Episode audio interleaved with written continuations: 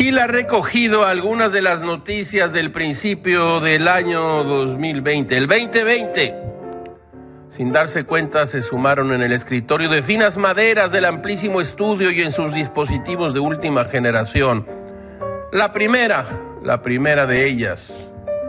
A Gil no le ha sorprendido que Marcos Galeano y sus ejércitos desarmados se opongan a la construcción del tren Maya. Le ha sorprendido, en cambio, que el guerrillero gordo gane peso día con día.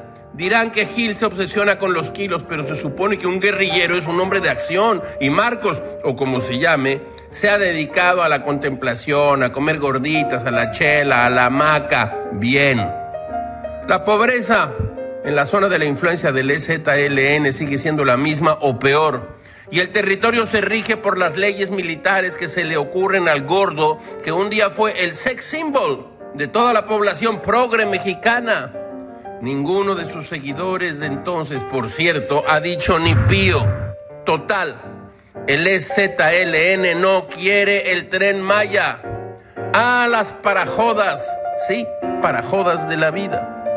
Gil se imagina al presidente llevándose los dedos índice y pulgar al nacimiento de la nariz en hondas cavilaciones democráticas.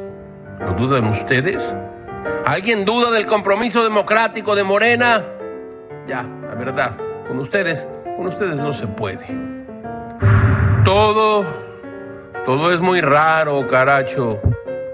Como diría Gil Gamés, citando a Piglia. Los recuerdos se borraron como si estuvieran escritos con lágrimas.